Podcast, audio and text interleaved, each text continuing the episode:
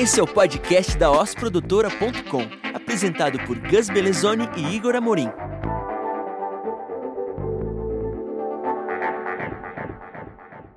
E aí, pessoal, eu sou o Gus Belezoni. Sejam muito bem-vindos ao podcast sobre os bastidores da Os Produtora e novas soluções audiovisuais. Eu sou Igor Amorim e esse é o episódio número 11 do Oscast. E hoje vamos falar sobre OKR, o segredo do Vale do Silício.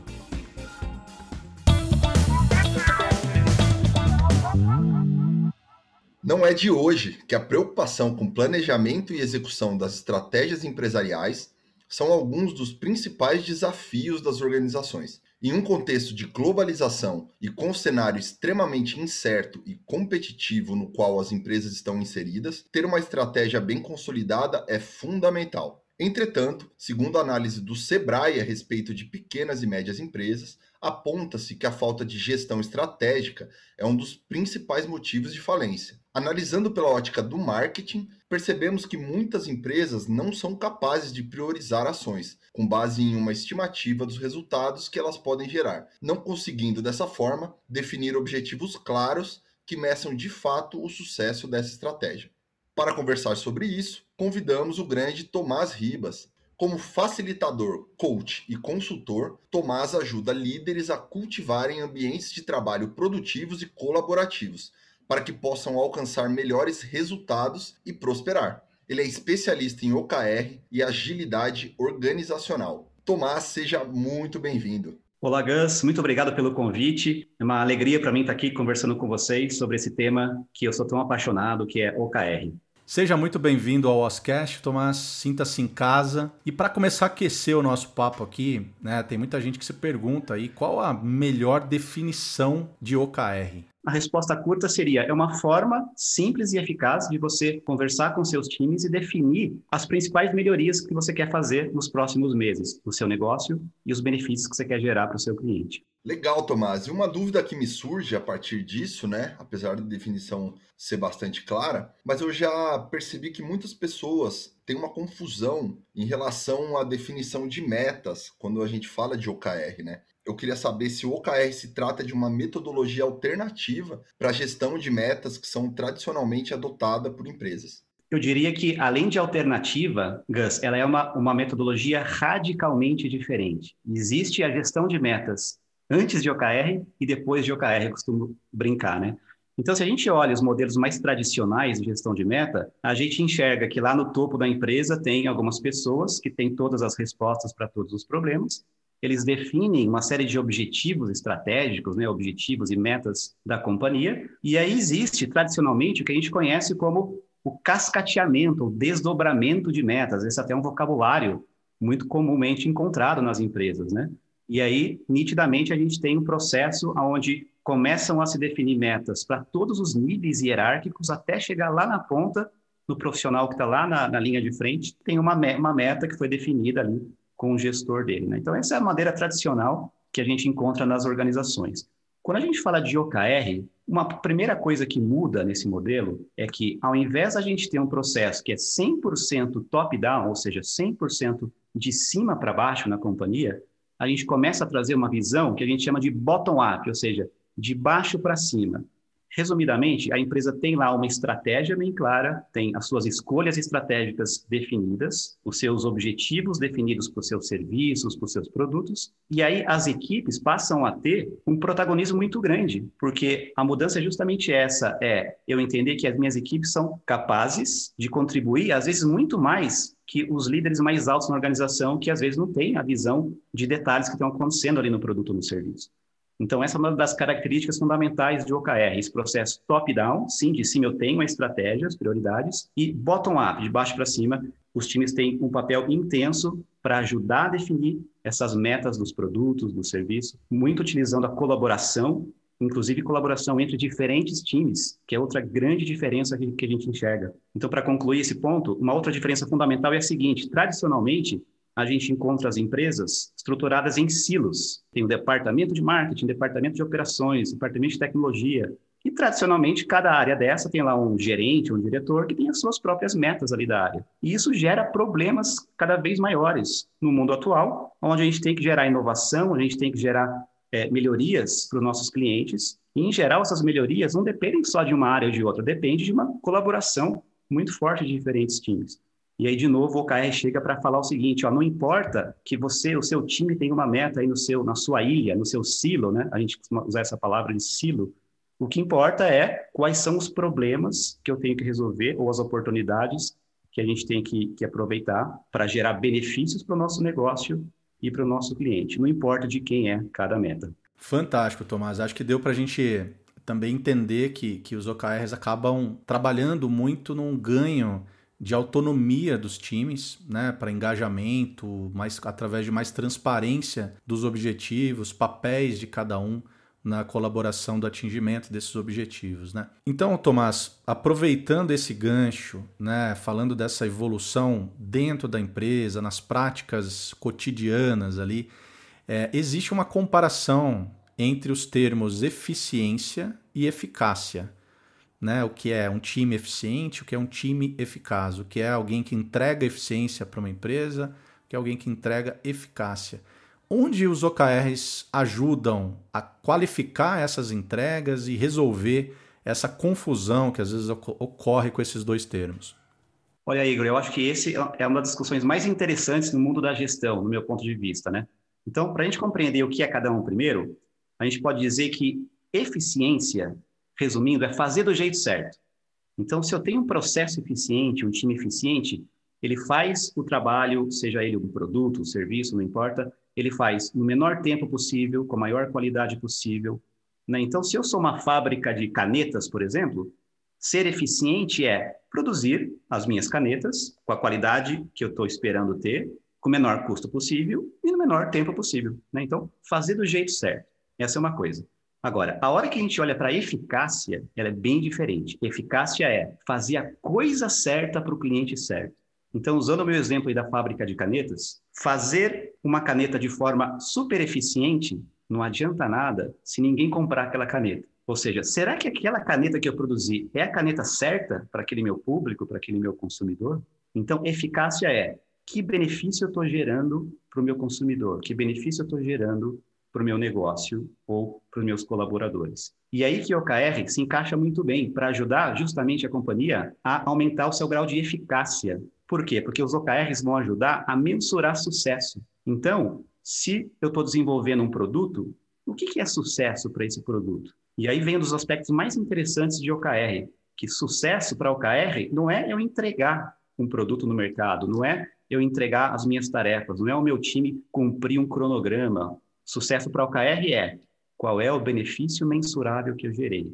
E benefício mensurável não é só dinheiro. Claro que a receita é um dos mais importantes, mas qual foi a satisfação do meu cliente diante do meu produto? Como é que ele está usando ou não está usando o meu produto ou serviço? Como que está a conversão do meu funil de marketing e do meu pipeline de vendas e o engajamento da minha equipe? Então, o OKR traz uma outra lente, uma outra forma de eu mensurar resultados, buscando eficácia Obviamente que a gente não quer perder eficiência. Claro que a gente quer fazer né, os nossos produtos, os nossos serviços, é, economizando com tempo e qualidade adequados. Mas tem uma frase que eu gosto muito, Igor, do nosso querido Peter Drucker, né, que foi é um dos nossos gurus da administração moderna, que ele tinha uma frase que ele falava assim: não adianta nada eu fazer algo super bem feito que não era para ter sido feito. É um grande desperdício na visão dele, né? E eu concordo muito com isso. Bem legal, Tomás. Ficou muito mais claro para mim a diferença entre eficiência e eficácia. E até me levantou uma outra questão aqui, que é exatamente quais são os principais erros que as empresas cometem ao implantar OKRs, na sua visão? Esse é um grande desafio do mundo hoje, né? O OKR é uma ferramenta que está em crescente adoção, ela nasceu no Vale do Silício, se expandiu nas empresas digitais, né? E agora empresas de outros setores também estão usando. E tudo que cresce muito rápido, tudo que se torna popular muito rápido, tem esse, esse outro lado de as empresas não tomarem cuidados necessários na hora de implantar, né? E muitas empresas a gente observa no mercado toda hora as empresas lendo um artigo ou outro na internet e já começando a adotar. E pode acontecer alguns problemas aí. Os principais que a gente enxerga é usar o KR como uma lista de tarefa. Esse eu diria que é o erro número um. Ou seja, eu estou trazendo uma ferramenta moderna para fazer a mesma coisa que outras ferramentas já fazem. Né? A gente tem aí a gestão de projetos tradicional, a gente tem frameworks ágeis como o Kanban, o Scrum, né, para quem já, já utilizou. O OKR não é para isso. O OKR é para a gente definir quais são os resultados, os benefícios mensuráveis. Tipicamente, a gente vai falar de métricas ali, né? Então, esse eu diria que é um, um primeiro erro. Um outro erro também tem uma forma de adotar o OKR na empresa que é a forma Harry Potter. Algum dos líderes traz o OKR para a companhia, balança a varinha mágica lá três vezes, achando que está tudo lindo, maravilhoso, o OKR vai resolver todos os problemas, afinal, é a ferramenta do Vale do Silício, certo? Só que não é bem por aí. Por ser uma ferramenta que nasceu numa região com uma cultura extremamente diferente, ela não vai se encaixar numa empresa que trabalha com práticas do século passado de gestão. Imagina uma, uma empresa que tem um processo que, em geral, demora seis meses para a empresa lançar algo novo no mercado. Se a gente fala que OKR propõe ciclos menores, tipicamente a gente adota ciclos trimestrais para definir alguns resultados, como é que eu vou definir os meus OKRs para três meses se eu preciso de seis só para entregar alguma coisa no mercado, percebe? Então, muitas vezes eu tenho que ajustar e mudar a forma de trabalhar também. Então, esse é outro erro, ou seja, não querer mudar mais nada da empresa e simplesmente colocar o KR em cima daquilo que já está acontecendo naquela companhia. E um terceiro erro que eu gostaria de destacar aqui é o que a gente chama do atrelamento total de OKRs à remuneração variável e bonificações e coisa do tipo. Nada contra a remuneração variável, inclusive é uma prática muito interessante. Agora, o OKR nasceu para trazer transparência dos principais resultados que os produtos e os serviços têm que atingir. Claro que você pode utilizar o resultado dos OKRs no final ali do trimestre para ter as conversas, ter os feedbacks e entender a contribuição de cada um. Mas o grande problema existe quando eu faço um atrelamento rigoroso de key results, né, a fórmulas matemáticas que vão calcular remuneração variável. Aí eu entro numa seara que é uma seara que não é para isso que o OKR existe.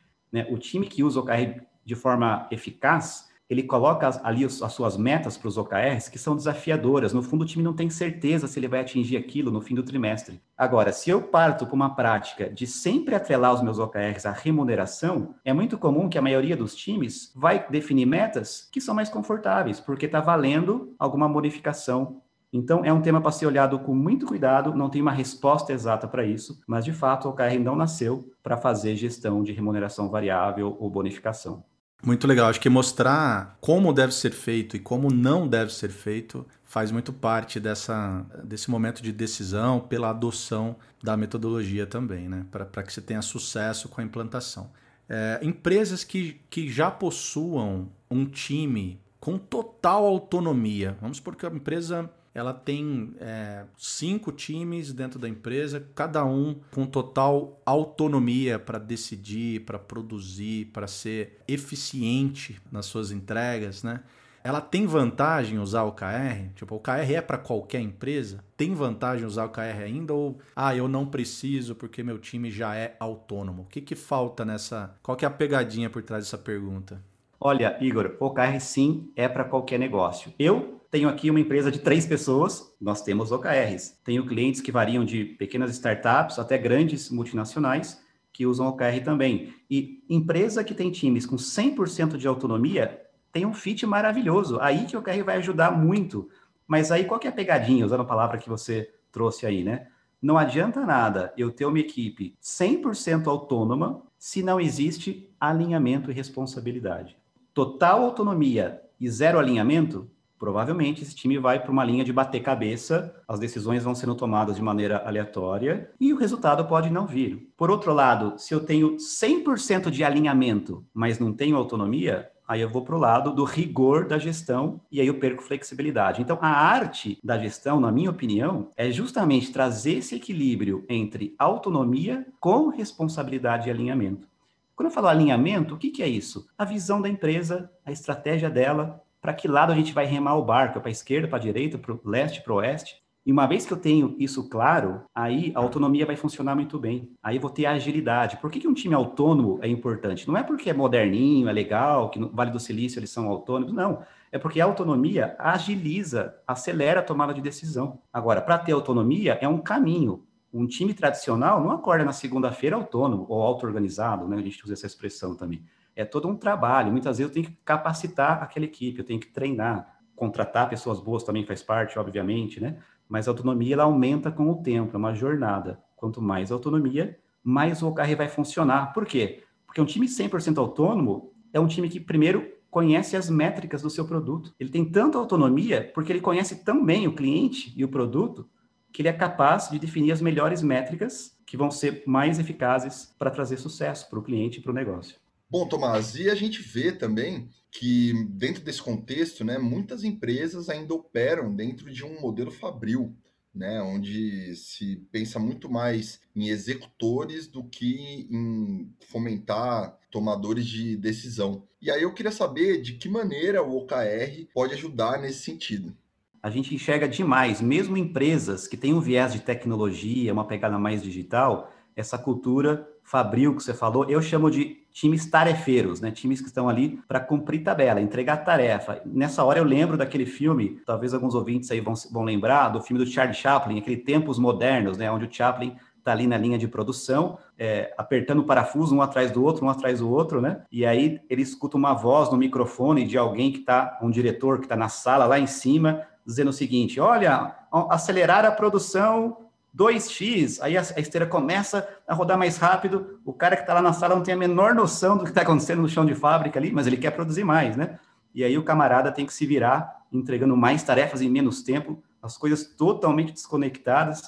Então, infelizmente, muitos gestores ainda têm esse modelo mental, eu chamo isso de um modelo mental. Né? A gente aprendeu desde a infância na escola a preencher gabaritos, certo? A gente recebia lá uma prova para fazer que já tinha a resposta certa, a gente não foi acostumado a pensar. Mas qual que é a questão crucial que eu acho aqui, Gas? Se a gente olha anos atrás, a gente convivia com problemas conhecidos. Eu tinha que fazer lá um prédio, uma ponte, legal, a minha empresa já fez vários outros prédios, vai ser mais um prédio que eu vou fazer.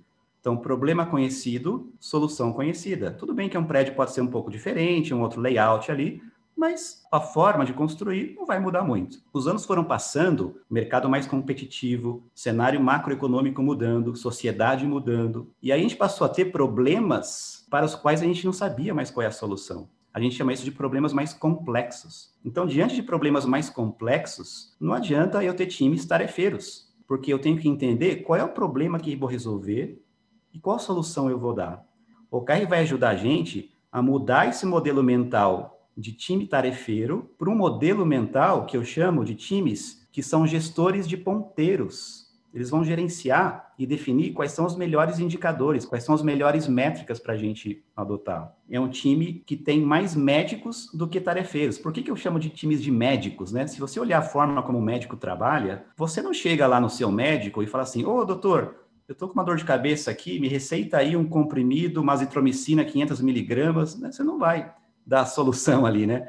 O médico ele vai fazer um diagnóstico, ele vai pedir para você fazer exames, vai coletar dados do seu organismo, ele vai experimentar um tratamento, pode ser que esse tratamento funcione, pode ser que não, ele vai mudar a estratégia dele. Esse é um time que usa OKR, vai tomar suas decisões com base em dados, vai experimentar diferentes ideias, vai pensar em conjunto quais são os principais resultados que têm que ser gerados para o negócio. Então, nesse sentido, é uma ferramenta que ajuda a mudar a linguagem, a mudar o vocabulário da companhia. E com o tempo, se for adotado com disciplina, com persistência, a gente vê uma mudança de, de mentalidade de toda a empresa. É, agora uma pergunta, Tomás, que sai um pouquinho do, das metodologias em si, mas vai mais para um lado, até puxando para o nosso lado aqui de audiovisual, de conteúdo, de estratégias de comunicação e marketing. Você tem desenvolvido conteúdos audiovisuais relacionados a essa temática?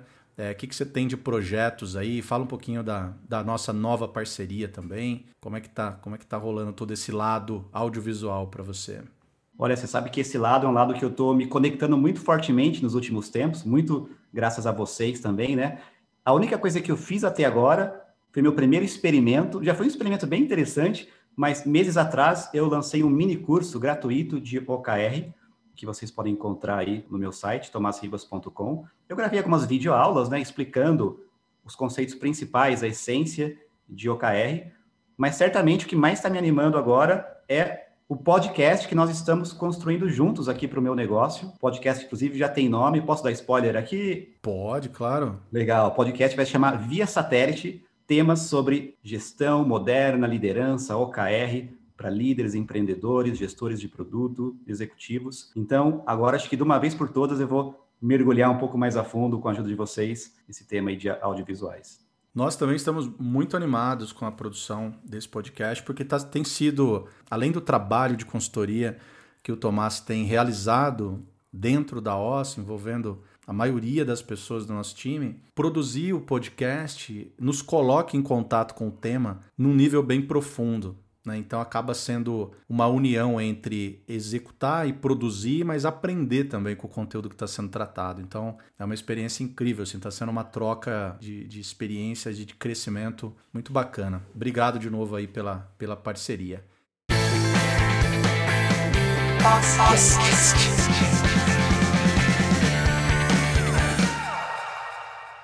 É isso aí, chegamos ao bloco de insights, onde a proposta é que cada um dos participantes do episódio tragam dicas e insights, obviamente, sobre a temática que está sendo abordada nesse episódio.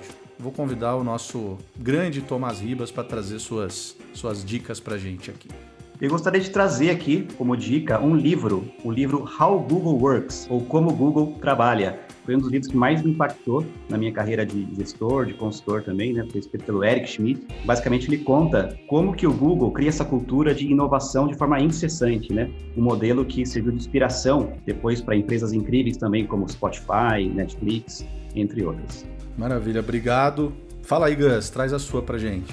Eu achei curioso aqui, né, que claro, a gente nunca combina as referências, né? Mas eu acabei escolhendo um livro que fala do Google também, né? É, esse livro é o Sprint, o método usado no Google para testar e aplicar novas ideias em apenas cinco dias. É um livro, é um livro que eu estou lendo no momento, então ainda não finalizei, né? Achei bem interessante que ele é dividido por dias mesmo. Cada capítulo é um dia, segunda, terça, quarta. E trazendo um pouquinho do, do conceitual dele, né? É, o Design Sprint é uma metodologia colaborativa e ágil que tem a ideia de reunir uma equipe e com isso evitar meses de discussões que são intermináveis ou indas e vindas de um projeto. Ela foi criada pelo designer Jake Knapp durante sua passagem justamente pelo Google e pelo Google Ventures, com a proposta de estabelecer um processo que dura exatamente cinco dias para validar uma ideia de produto por meio de protótipos e testes com usuários. Então é um conhecimento muito interessante para quem tem algumas ideias mirabolantes e gostaria de tirar do papel de uma maneira que você possa testar isso e através de uma metodologia comprovada. Então, fica a minha inspiração. E aí, para a gente encerrar esse bloco, eu gostaria de ouvir o insight que o Igor trouxe para a gente. O meu também vai ser um livro. Eu trouxe mais um, mais um best-seller do New York Times aqui. É um livro muito icônico quando se fala de, de OKRs, né? Que é o Avalie o que Importa, do John Doerr. E tem o prefácio de ninguém menos que o Larry Page, um dos fundadores do Google também. Né? E esse livro, é, o John Doerr, ele é um lendário capitalista de risco, né? e ele revela como que os objetivos e resultados chaves, OKRs, ajudaram as grandes da tecnologia a prosperarem, né? como Intel, Google e outros mais. Como que eles chegaram, além de prosperar, como é que eles chegaram no crescimento exponencial. É, o livro traz vários é, estudos de caso incluindo narradores ali dentro do livro, né? Entrevistas com Bonovox, Bill Gates, para demonstrar como que o foco, a agilidade e os OKRs ajudaram as organizações deles a prosperarem. E acho que é um livro muito bacana porque ajuda muito a nova geração de líderes né, a capturar essa mesma energia por trás dessa narrativa que existe dos OKRs, de como que essa metodologia pode ser revolucionária para negócios de, de, qualquer tamanho. Né? Então fica a minha recomendação aí. E é isso aí, pessoal. Assim a gente chega ao final de mais um episódio do Oscast. Então eu quero aproveitar para agradecer mais uma vez a presença do Tomás e também passar a palavra para ele, para deixar os contatos, para quem quiser conhecer um pouco mais do seu trabalho. Obrigado, Gus. Obrigado, Igor. Foi um prazer conversar com vocês aqui sobre esse tema tão interessante, um dos meus temas preferidos, que é OKR. E para quem quiser aprofundar um pouco mais no tema, quero deixar aqui meu site, o tomasribas.com, Tomás com THIZ. Espero lá o seu contato. Grande abraço. Maravilha, Tomás. Super obrigado de novo por ter aceito o nosso convite. Obrigado pela, pela nossa parceria, que seja longa e próspera. E assim encerramos o nosso podcast número 11, OKR, o segredo do Vale do Silício. Publicamos novos episódios a cada 15 dias, então pedimos para que você assine e compartilhe nosso programa com seu círculo social. Assim você ajuda muito o nosso conteúdo chegar a mais pessoas. Além disso, a sua empresa também pode ter um podcast. Fale com o nosso time e saiba como.